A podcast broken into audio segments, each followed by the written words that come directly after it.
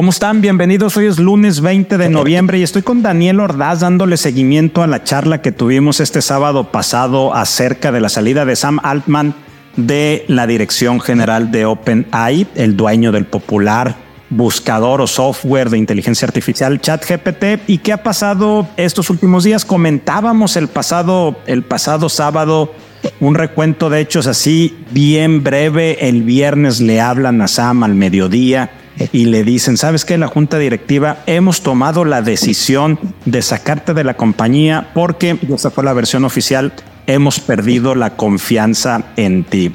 Ese mismo día, quien era el presidente del consejo y también cofundador, dice, y que no lo tomaron en cuenta para esta decisión, dice, yo también me voy, este, en tema de solidaridad, que les vaya muy bien, ahí se ven. Y bueno, todo este fin de semana fue un hervidero este, de seguidores, de inversionistas y de colaboradores. Muchos colaboradores renunciaron. Microsoft estuvo impulsando terriblemente que regresara la dirección general de OpenAI. Este Sam, todavía hubo reuniones ayer viernes, inclusive el propio Sam subió una foto a Twitter, ahora ex, donde estaba con un gafet de la compañía, pero que decía invitado y decía, esta es la primera y última vez que me van a ver con este gafet en esta compañía. Y bueno, a últimas horas del domingo se descarriló la, negociación porque básicamente lo que estaba pidiendo Sam Altman era sí regreso, pero cámbienme a este consejo de administración, cambien la estructura para que no estén tomando este tipo de decisiones. Y bueno, obviamente no lo quiso el consejo y ayer domingo por la noche Microsoft anuncia que está contratando a Sam y que está contratando también a la gente que salió junto con Sam. Y bueno, también ya al final del día, ChatGPT OpenAI anuncia que como director general se queda el ex Twitch, lo que el ex CEO de Twitch, lo que esto signifique. Y esto es lo que ha pasado hasta este momento. ¿Qué opinas de todo este circo, de todo este pataleo que ha pasado, Daniel? Tres CEOs en un fin de semana en la empresa que está siendo más disruptiva en este siglo y quizás parte del pasado eh, es impresionante. Y las especulaciones que hacíamos sobre qué iba a pasar, si Microsoft se iba a quedar con todo, y si volvía, pues digo, lo, lo fuimos viviendo, ¿no? O sea, ¿cómo, que lo que a Steve Jobs le llevó 12 años, o más bien lo que Apple le llevó 12 años darse cuenta que se habían equivocado, le estaba llevando eh, dos días a, OpenAI y trayendo otra vez de regreso a Sam. Pero, pues bueno, él les puso un deadline para el sábado a las 5 para que renunciara. No se cumplió, lo extendieron el domingo a las 5. Eh, y entonces el board dijo, ¿saben qué? No, eh, y aparte, pues en eso se les va, mira, y se les van otros y dicen, oye, hay que cortar la hemorragia. Lo curioso es que se traigan a, al que había sido CEO de Twitch, quien por cierto había renunciado eh, porque estaba dedicado a su bebé de meses. En teoría ya no estaba actuando como CEO, porque Twitch, si te acuerdas, era lo que fue Justin TV. Justin TV era como la película esta que grababan la vida de, de de que, que en su momento fue muy, muy impactante cuando vimos en el cine de Jim Carrey, que vivía toda su vida, no me acuerdo cómo se llama la película, este, pero era la vida de este tipo Justin, es tal cual. Y eso sí, luego terminó siendo una empresa y ahora es ver juegos, videojuegos en vivo y lo que tú sí mandas. Entonces, como que no siento yo que haya mucha relación entre haber sido CEO de Twitch con dirigir la empresa que está haciendo punta de lanza para la inteligencia artificial generativa. Pero bueno, este, ¿qué pasó ahora? Pues una carta de 500 empleados de OpenAI diciendo no tenemos confianza en este board, que queremos que vuelva Sam, pero el mismo Ilia, el que despidió a Sam, estaba entre los firmantes. Entonces dices, meme de la cabecita este explotando, este, ¿qué está pasando aquí?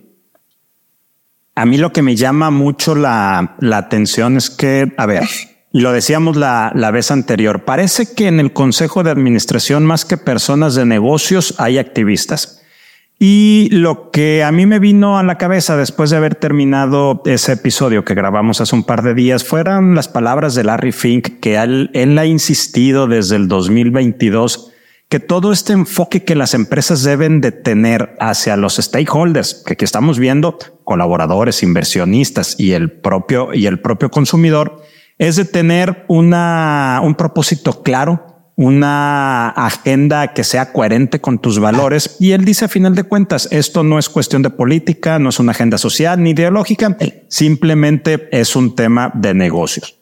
En el caso puntual de OpenAI es una entidad, y también lo platicabas tú el sábado pasado, cuyo marco legal y estructura accionaria están diseñadas para salvaguardar su misión central, el famoso why, si nos fuéramos a palabras de Simon Sinek, y específicamente consiste, en el caso de esta empresa, de desarrollar tecnologías de inteligencia artificial de manera ética y segura en beneficio de la humanidad y sobre todo hacer del bien social una prioridad sobre las ganancias.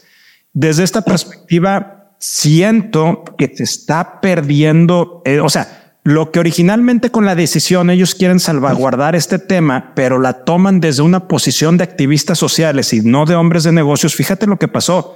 Se está deslavando la compañía, la gente se va a empezar a ir a Microsoft y lo que ellos querían cuidar desde inicios, desde que se fundó y estaba el señor Elon Musk, es simplemente ya no lo van a poder hacer porque a lo que pinta la compañía se va a ir volviendo irrelevante, sobre todo porque Microsoft tiene un pie metido acá en OpenAI con su inversión de 13 mil millones, pero ahora tiene todo el talento que no encuentro la palabra, el adjetivo para describirlo de manera adecuada. OpenAI dejó ir.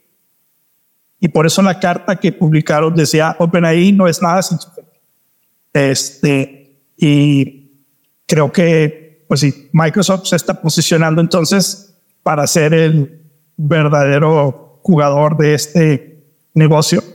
Y pues va a ser por aquí, va a ser por acá, por cualquier lado que me tires, aquí estoy. Eh, este concepto de tener una empresa dentro de Microsoft con autonomía y todo, pues ya lo hemos visto, ¿no? Primero con GitHub, el sitio donde los desarrolladores están ahí. Yo tengo cuenta en GitHub, pero casi como de este, nomás para estar bien. No estoy desarrollando realmente nada, eh, yo lo personal. Pero bueno, pues esa ya es una empresa desde hace rato de Microsoft y de hecho Copilot primero entró en GitHub antes de entrar en, en Office. Y bueno, saben, tenemos a LinkedIn que también fue absorbida de la misma forma. Y sí se han mantenido bastante como empresas independientes, como que ese concepto sí le ha funcionado a Microsoft.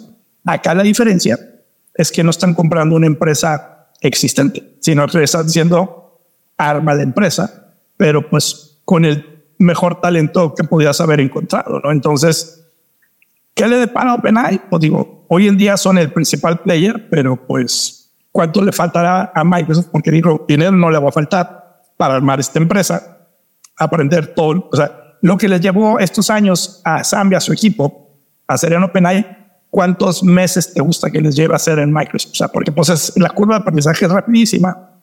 Entonces, yo creo que estamos viviendo tiempos interesantes, como decía el proverbio chino. Y con dinero es bastante sencillo atraer el talento que necesites y en Microsoft y el director general de, de la compañía Microsoft es muy, muy eficiente. Oye, Daniel, este para como que hacer un gran resumen de lo que pasó este fin de semana, tú retuiteabas o compartías más bien en LinkedIn hoy en la mañana una analogía de lo que es el consejo de administración de esta empresa. A ver, cuéntanos qué, qué, qué, decía, en qué consiste esta analogía.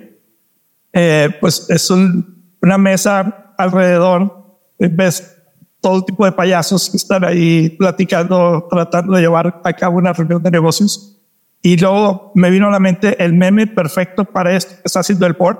Es el que va en la bicicleta, saca un tubo y se lo mete solito ahí entre los rayos de la bicicleta, se cae y no está llorando. Pues qué mejor este, descripción gráfica para lo que acabamos de presenciar este fin de semana con OpenAI. Y por ahí el texto decía que de, de la analogía que no se le hacía una coincidencia que la temporada de payasos, que la temporada de carnaval empezara a tiempo que, que estaba tomando estas decisiones.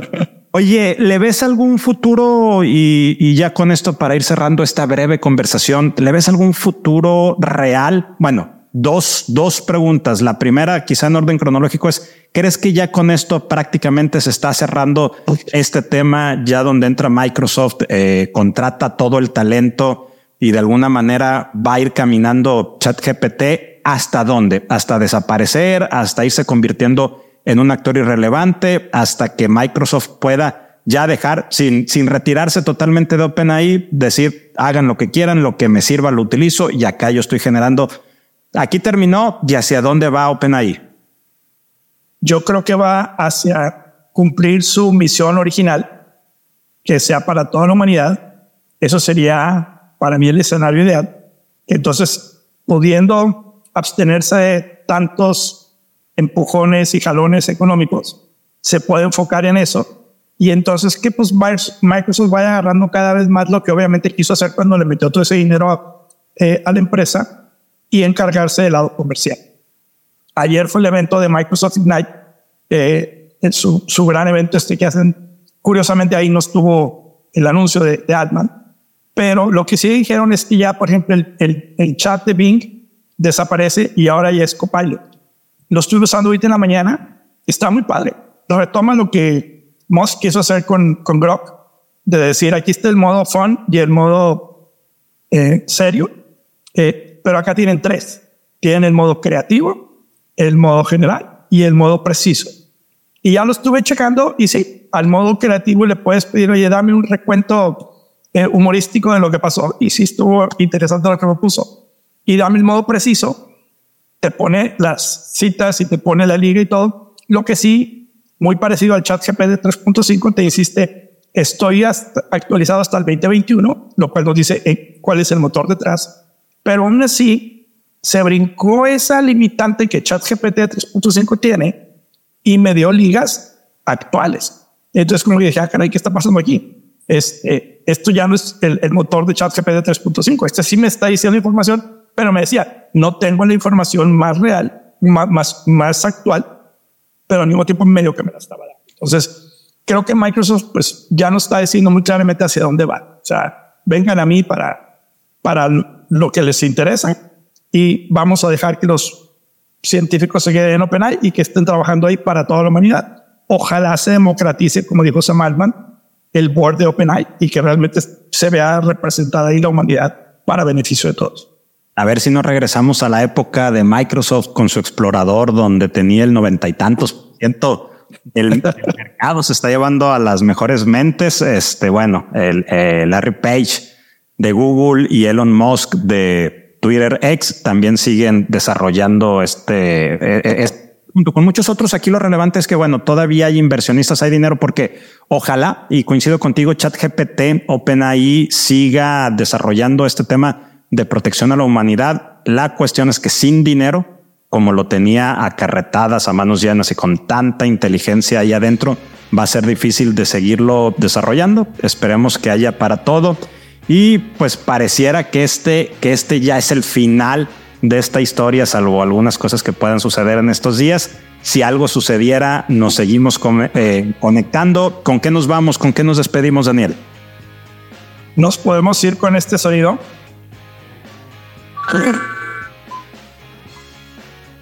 Se escucha. El de Windows 95, este tan famosísimo sonido. Está curioso que la acción de Microsoft, ¿te acuerdas? Bajó el viernes, se detuvo ahorita. Yo dije, la voy a ver y va a estar ya para arriba. Pues no, está, es, incluso la marcan todavía a la baja. Este, pero seguramente pues va a cambiar eso. Eh, Hoy lunes ya en Estados Unidos quizá ahí se empieza a ir este tema. Exactamente. Entonces, pues bueno, eh, casi te puedo decir que si mañana eh, hacemos una grabación sobre esto, va, a haber noticias también impactantes e interesantes. Entonces, pues bueno, estemos atentos a ver qué nos toca vivir ahora. Gracias, Daniel. Y sí, seguiremos ahí atentos. Y si hay algo, nos volvemos a conectar el ya de mañana en un tercer seguimiento. Por lo pronto, este es el segundo seguimiento que hacemos del tema. Si quieres un poco más de contexto de lo que pasó el fin de semana, está también el episodio que grabamos el sábado, ya disponible en todas las plataformas donde puedes tener un mayor contexto y esta es la actualización. Muchas gracias Daniel por conectarte hoy lunes 20 de noviembre a Sueto en México, pero día hábil allá donde están tomando estas decisiones. Un saludarte Roger, saludos a todos. Igualmente, que estés muy bien. Gracias. Bye.